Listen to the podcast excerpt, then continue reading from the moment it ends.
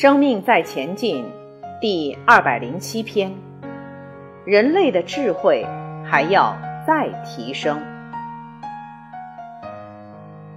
这个对各位来说可能有点神叨叨的，这个对于我和蔡老师在台湾或者其他地方的人来说还蛮平常的。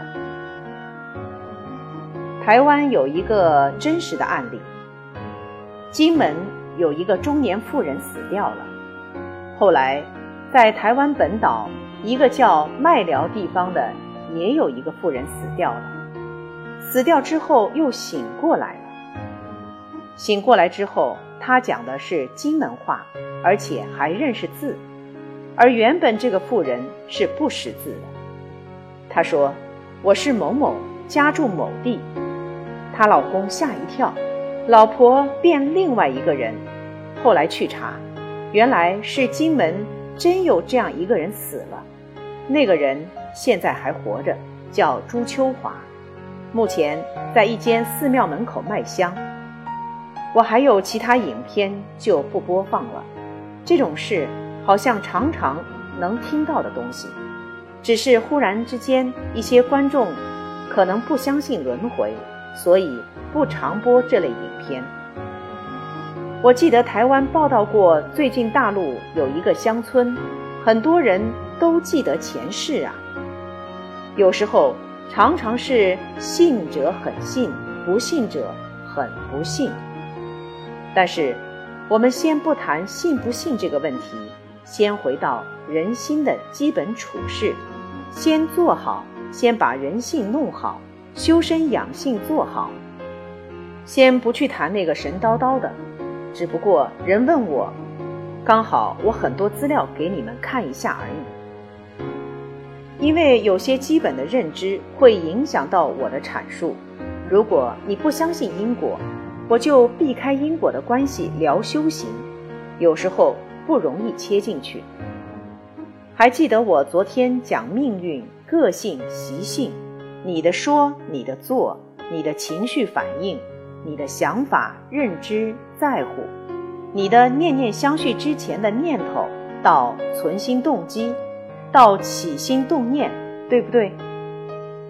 我是把很逻辑性的因果观念讲完，我会用科学或者逻辑来讲因果，当然还有一些是另类不同系统的方式，就是系统化的。更高层次的逻辑，这样讲你们会搞乱，所以我讲的是浅层意识的东西。等到各位修为比较高一点的时候，我会讲系统性的东西。逻辑是系统化出来的，前因后果交代清楚，展示整个系统是怎么写出来的，然后再扩展延伸。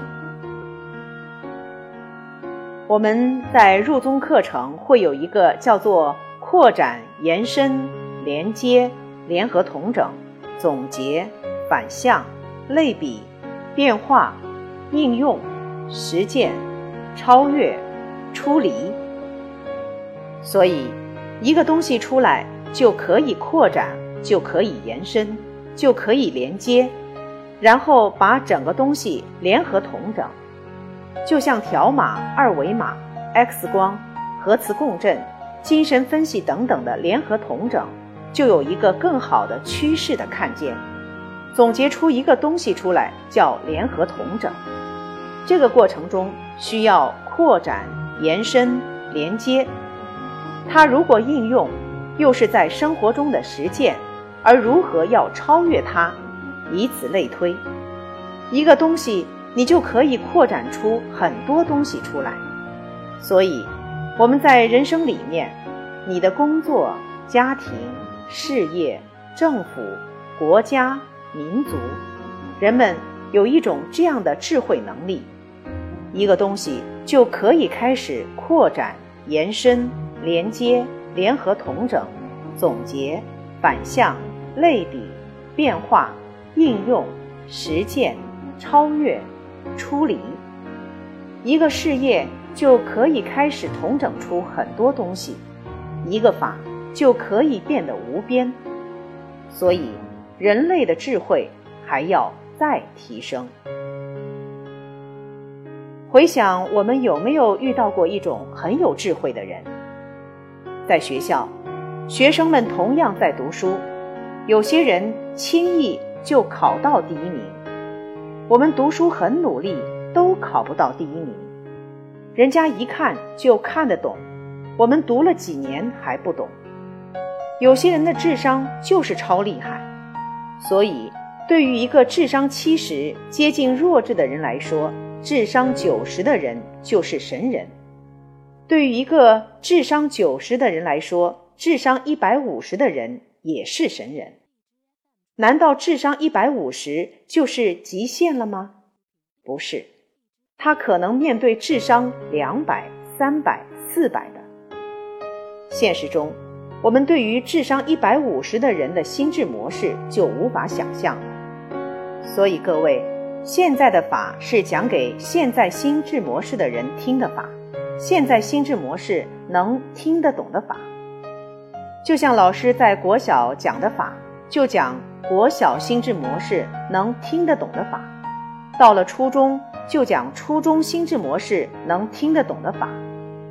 所以，像蔡老师这种博士生指导教授，就能讲给那些博士生，让他们听得懂的法。可是，如果把这些博士生听的法拿到国小去讲，他们就听不懂了。